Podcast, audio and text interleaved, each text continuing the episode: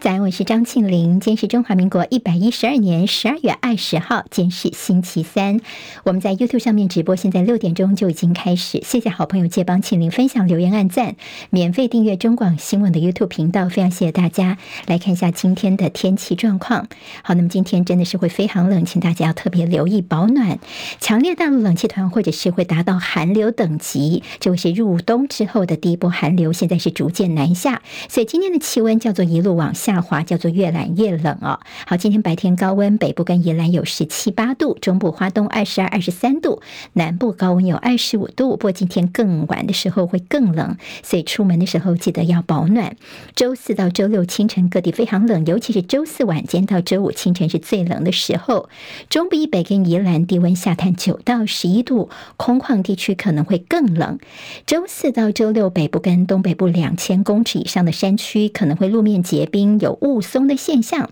甚至不排除会降雪，都要特别留意。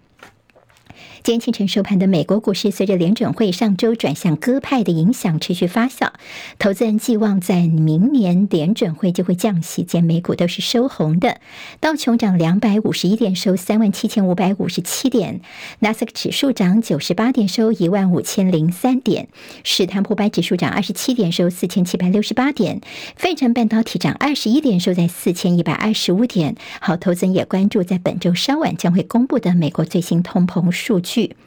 大陆甘肃省的积石山县前天深夜六点二强震，目前知道至少一百二十七人死亡，超过十五万间的房屋受损。由于灾区余震不断，再加上天气预报说未来十天最低温恐怕是零下十四度，这也压缩了七十二小时黄金救援时间。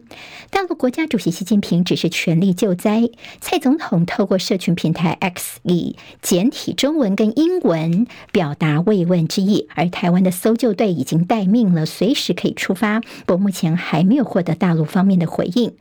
经过好几个星期剧烈的地震活动，冰岛火山在昨天喷发，还好从上个月开始已经陆续的撤离将近四千居民，所以没有传出伤亡。这是在冰岛的情况。由于美国出售 F 十六战机，再加上加拿大解除武器禁运，所以土耳其现在松口，可能同意瑞典能够加入北约。丹麦接棒芬兰跟瑞典，跟美国达成了国防协议，将准许美国的部队跟军备常驻在丹麦的领土上。美加智库公布了今年的人类自由指数报告，瑞士蝉联人类自由指数最高的国家，台湾在这个排行榜当中排名第十二，是亚洲最高的，中国大陆排名第一百四十九。经济合作暨发展组织 （OECD） 的最新统计，南韩的下流老人贫穷率高达百分之四十点四，是组织当中唯一破四成的国家。这代表的是，在南韩老人贫穷的问题非常严重。美国的航太公司蓝源，时隔一年多，他们再度发射了无人火箭，意味着这家亿万富豪贝佐斯所创立的公司又重新回到了太空领域。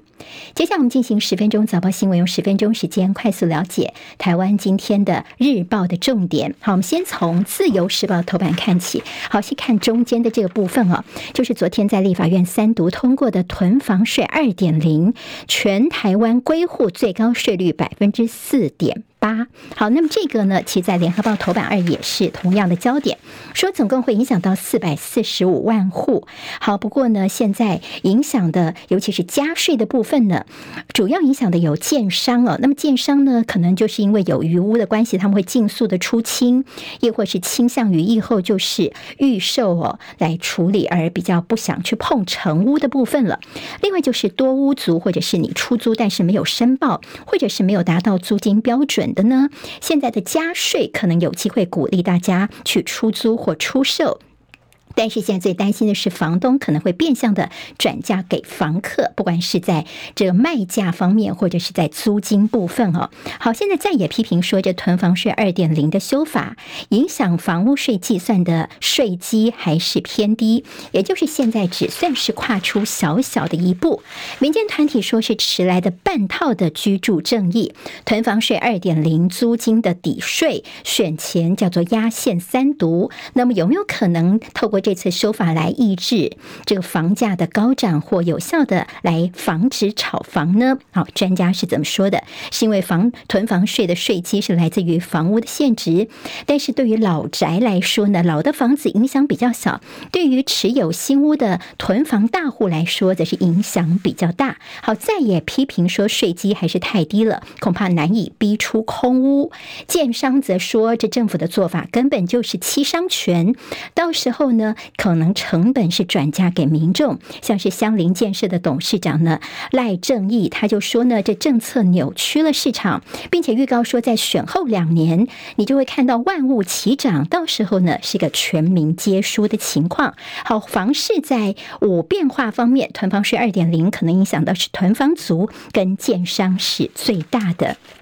好，有关于居住正义的问题呢，在昨天，包括 PTT 啊，这网络社群，还有在一些政论节目上面呢，其实都大大炒作的是柯文哲他名下的农地啊。好，那么现在呢，自由时报今天就大做了这个部分，甚至拉到了头版的这个头条的位置当中啊。柯文哲遭曝名下的农地没有拿来农用。好，那么其实他财产申报，他名下在新竹地区有一个农地啊，那么是这个一起持份的。那么总共要五个人呢，六个人在这持份。那么其实柯文哲在日前他才刚刚宣布农业政策要守护农地，但是被踢爆说他名下的就持份的新竹市的隆恩段的这个叫做特农地呢，竟然是上面呢已经被铺成了呃柏油啊水泥地，甚至呢变成是大型游览车的停车场哦，好，租给了这个游览车公司停了很多的车子，所以在自由时报间的照片呢就看到这块地。呢，现在的运用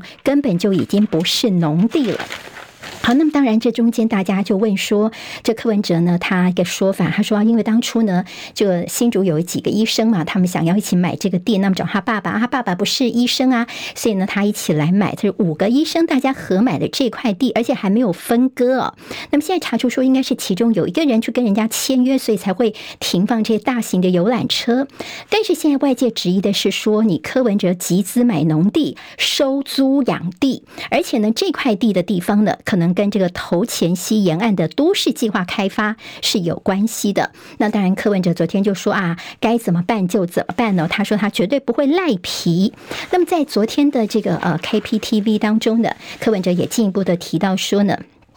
呃，接下来在今天呢，他们已经请了怪手了。第一个就是请游览车呢不能再停这里了，而且会请怪手呢刨除这块地上的这个水泥的部分，就是希望能够把它回归于农地。好，那么他就说呢，我现在愿意这么做，但是赖皮寮他就反问赖清德，你赖皮寮怎么办呢？好，那么现在这块地呢，当然对于柯文哲的人设会不会有些影响呢？法界说呢，可能就是罚款，并且限期复原。好，那么这样的一个所谓的呃养地的这个做法的质疑呢，好，那么也引起了大家的一个很多的讨论了。那么赖皮聊的部分呢，现在蓝白都紧咬赖家在万里的老宅，乡亲抱不平说，我们根本就没有占有国有地哦，当初土地也是向地主合法来购买的，现在呢，其实打乱了他们的生活作息，很多人到这边去打卡啦，甚至有些民代也跑去，那么有些人去那边开直播，就说这在野党非常的不厚道。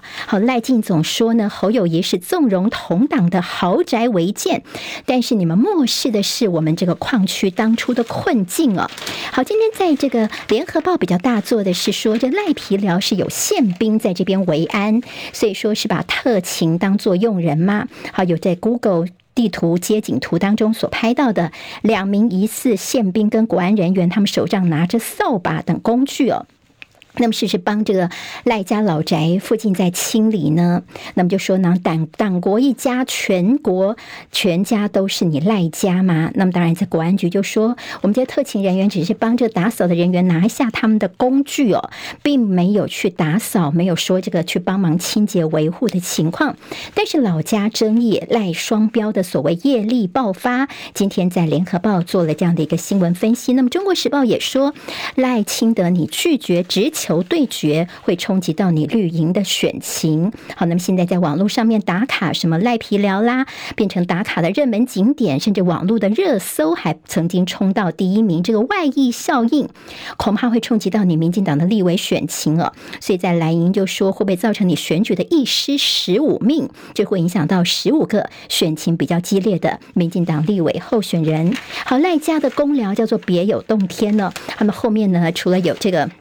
像小公园的地方，而且后面还有些其他的建物等等哦。那么今天在这个《自由时报》则是帮大家来看一下，说其这附近的哪有豪宅？你看我们这些矿区的房子哦，大家都是呃非常旧哦，那么几乎都快不能够住人了。好，现在呢，我们的官方说法，新北市说我们在二零一九年的时候就已经向中央反映说这矿区的这些住宅的问题。好，国土管理署现在告诉大家说，这废呃这废矿区的居住权并。不算是传统的违建这样的观念啊，虽然会想办法来帮忙解决这个问题，积极协助，明年就有机会来解套了。好，这是有关于呃，在这个所谓的赖清德家的呃这样的一个寄存违建的问题呢，今天还会有些后续的效应出来。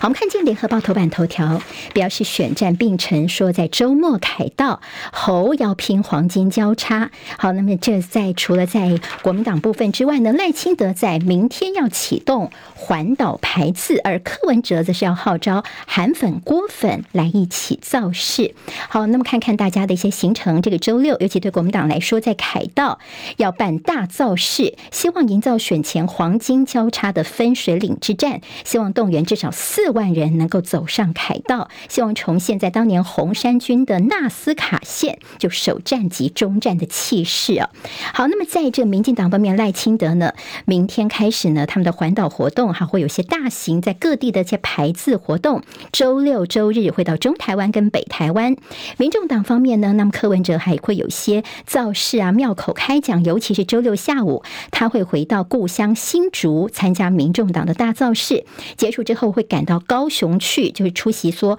什么韩粉、郭粉啊，还有这个柯粉三军来提挺柯文哲的造势大会啊。那么今天的重头戏是有这个呃第一场的电视政见发表会，好，是由民视来主播的。好，那么这个是叫做政见发表会，不是政见辩论会。好，我们看到了在陆权的部分。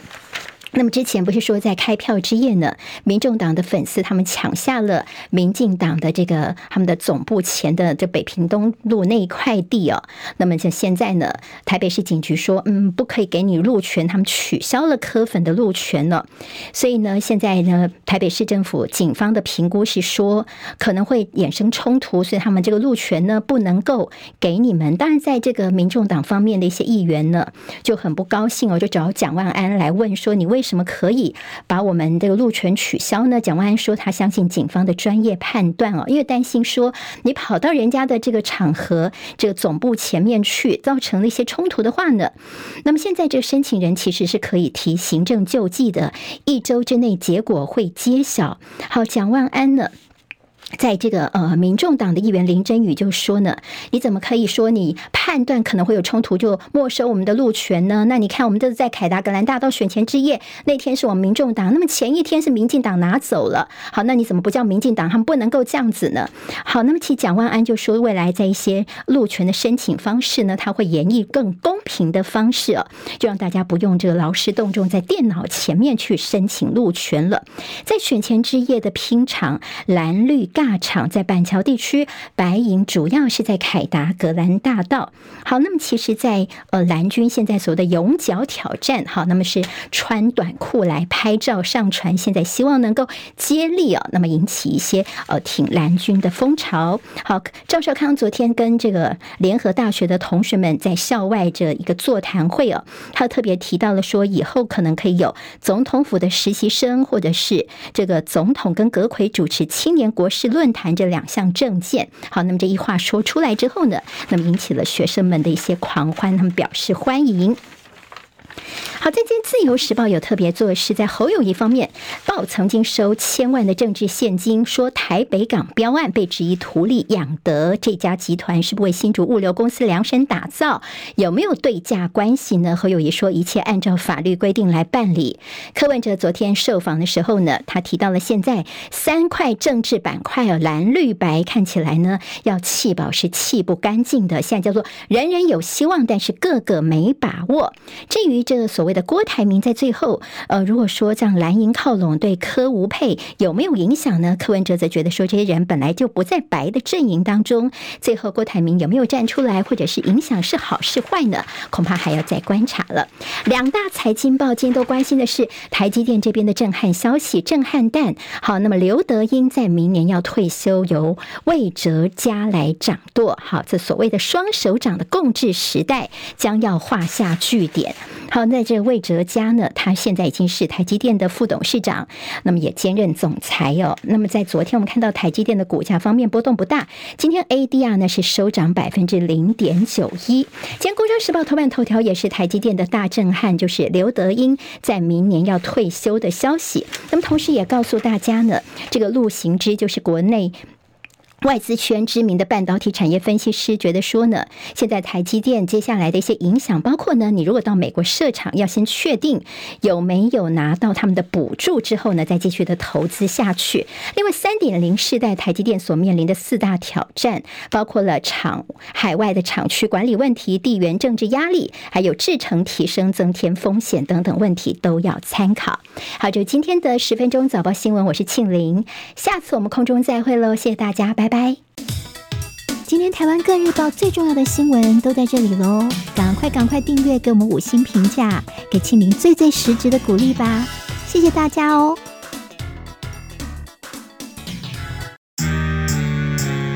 啊，想健康怎么这么难？想要健康一点都不难哦，现在就打开 YouTube，搜寻“爱健康”，看到红色的“爱健康”就是我们的频道哦。马上按下订阅，并且打开小铃铛，就能医疗保健资讯一把抓。想要健康生活，真的一点都不难，还等什么呢？爱健康的你，现在就打开 YouTube 订阅“爱健康”。